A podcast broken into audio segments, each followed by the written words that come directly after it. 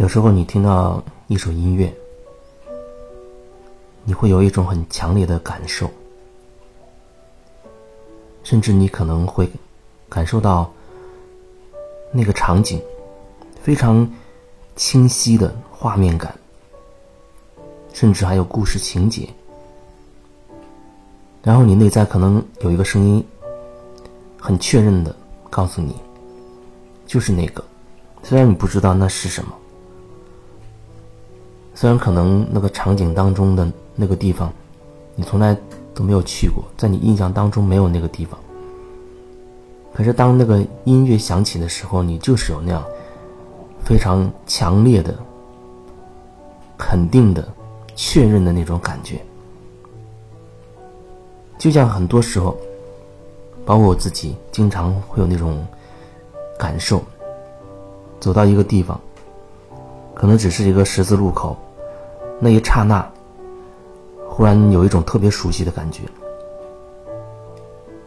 尽管这辈子好像那个位置我从来没有走过，那条街、那个城市我也第一次去，可是就在那一刹那，特别熟悉的感觉。所以只能勉强的说，好像曾经来过，好像曾经来过。这也像。你遇到一些人的时候，那一刹那之间有一种很熟悉的感觉，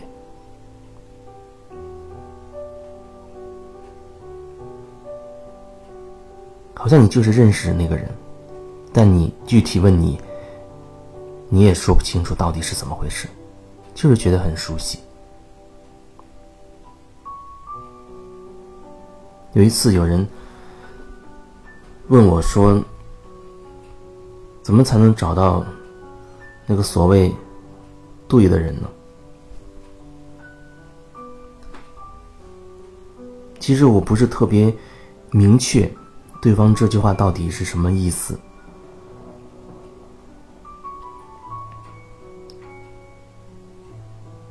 很多人都问过类似的问题，大概就是说，怎么样才能遇到那个能够。跟自己一生一世相伴到老的那个人，就好像就是前面那人的那个问题：怎么才能遇到那所谓对的人？因为害怕眼前的是错的，然后呢，可能会一错再错；也害怕眼前这个看起来是错的，过一阵子很可能最后发现他又是对的。人可能更倾向于最后的那个结局，跟最后那人走过一生一世，你才会知道哦，那是那个正确的人。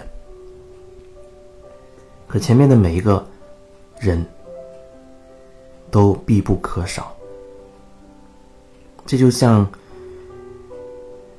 你登一座山，山上通往山顶有一条路，啊，有好多台阶组成。你走的每一步都算数，你那每一步都好比是你遇到的那个人，没有那个人，你没有办法去进行下一步。要看起来那个人好像在你生命当中出现一下子就消失了，甚至你会觉得给你带来了痛苦和伤害，可那是必不可少的因素。只有这所有的东西，才能促使你最后。遇到了那一个人，只有那所有的因素聚集在一起，才促使你最后走上了某一条路。然后你发现那是你真心渴望的路。从这角度来看，没有谁是错的人，所以对错也就真的没有它的意义了。只是说那些带给你非常熟悉的人，带给你好感的人，让你非常熟悉的那个氛围、那个地方，带带给你非常温暖感受的那个氛围，这我们非常容易就接受了。尽管可能都是初次见面，第一次到那个地方去，可是我们很强烈的感受到来过这儿。可是我也想表达另外一层意思，就是和这种感受明显相反的那那一种感觉，它也意味着你和那个人、那个地点有很深的连接，只是通过让你产生一些不好的感受。看到一个人，你就下意识的开始反感，啊，就好像都没有开口说话，你根本不认识那个人。第一次见面，你有一种想骂他，甚至想揍他的冲动，就是不喜欢他。然后，其实隐隐约约，也可能他同样透露着一种熟悉的东西，一种熟悉的状态，一种熟悉的气息。有可能是你是觉得这个人让你熟悉，有可能你会觉得那人让你联想到另外一个你熟悉的人。那你走到一个地点，那个地地方让你感觉也很不舒服，那也同样的很有可能，虽然你第一次来啊，那也很有可能让你联想到另外一个类似感受的地方，或者你这个地方其实是熟悉的。只是这个熟悉背后的感受是让你不舒服的，不舒服的那种感受，它也是也会是一种熟悉的感觉啊。可是往往我们更容易接受前者，就是比较舒服的，啊，一见如故的那种感觉。对于后面的这种熟悉，就会排斥、不喜欢。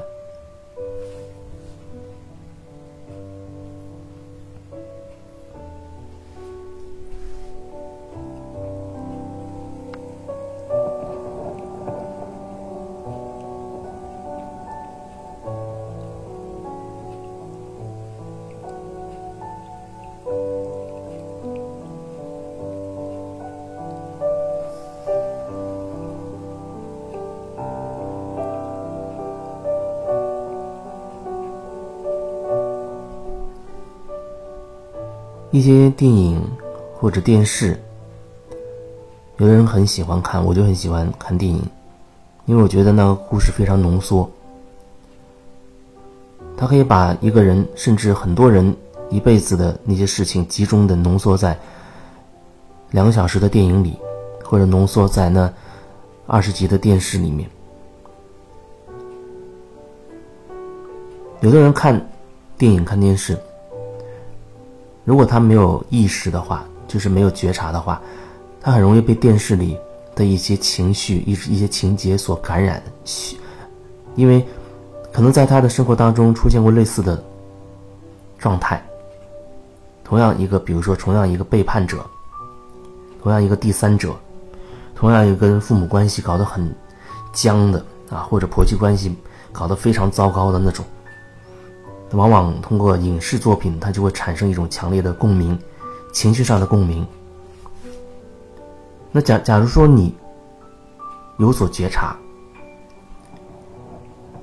你是带着你自己的感受在看那个电影、那个电视，然后你会发现一些情节，你和他产生共鸣了，那个情节共振出了。你内在的类似的感受，那这就是你很好觉察自己的一次机会。你可以借由这样一种方式看到，哦，原来我自己心里面还埋藏着这样的情绪。很可能那个情节让你联想到一些自己的事情。如果你有觉察，你会发现啊，原来那个人我都以为忘记了，没想到。它依然在我的记忆当中，而且竟然还藏得这么深。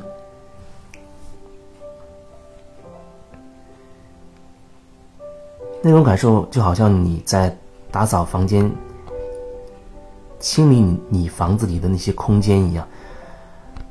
你可能会翻出很多尘封已久的一些日记本也好，一个小物件也好，一个小摆件，很可能会让你。一下子就想到了某一些你早就以为忘记了的人和事。就是说如果你带着觉察的话它就是非常好的机会你可以看到自己关于这人这事留有给自己什么样的印象。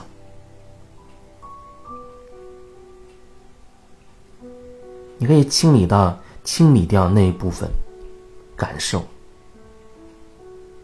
用一种方式去清理它，去转化它，就好像零极限里面一样，把它归零。归零不是强制性的啊，强硬的，好像心里告诉自己说：“我现在要把它清零了，我决定忘记它。”恐怕你给自己下这样的指令，好像在自我催眠一样，它可能又覆盖了一层，覆盖了那一层意识。慢慢的，恐怕真的你以为忘记了，其实他可能还深藏在你的内心深处。看到他，你就要。去觉察到，那人带给你的那些回忆是什么，那些情绪是什么？有没有什么情绪？你对他有什么看法？有没有对他悬而未决的想说未说的那些话？有没有对他产生过强烈的情绪？或者觉得你曾经对他有自责，还是？你认为他曾经伤害过你？那些久远的、尘封的那些记忆，看起来在你的现在的生活当中，好像不会造成什么冲击和影响，因为那人可能早就离开你的视线，不在你眼前了。可是那些尘封已久的那些东西，它会无时不刻的不再影响着你此刻的。决定此刻的感受，此刻的想法等等。所以说，我们往往现在是取决于过去，很多时候是这样。过去的那些东西，它有很多印记在那边，或者有很多点，并没有那么流畅，没有流动，卡在那个地方。过去的那些东西，它就会持续的影响我们此刻、下一个片刻、再下一个片刻。所以说，很多人其实不能说他活过，只能说他一直活在过去。他的年龄在增长，也会经历很多事情，变得世故、圆滑，可不表示说他。真的活过，因为那只是过去的记忆不断的重播，过去的记忆通过你眼前的行为模式，通过你眼前的言行，不断的在影响着你。其实那种影响，另一个角度看，它只是提醒你，哦，过去有一个点你还没有过关，它还在影响着你。当你有开始觉察，你看到了，那它就。开始转化了，所有没有过去的事情都渴望被看见，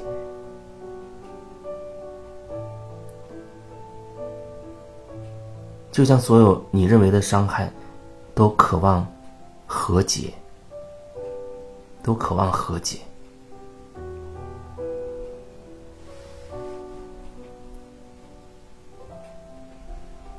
也欢迎你生活当中有什么困惑。也可以一起聊一聊。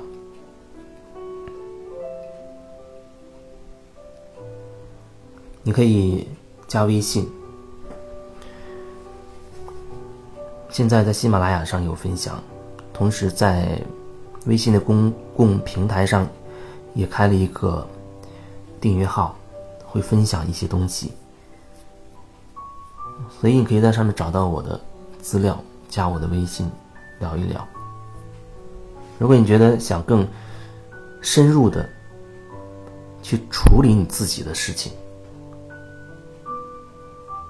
如果你对我有足够的信任的话，也欢迎你来找我，无论是当面的还是远程的啊，比如语音、电话等等，其实它都是可以处理很多事情。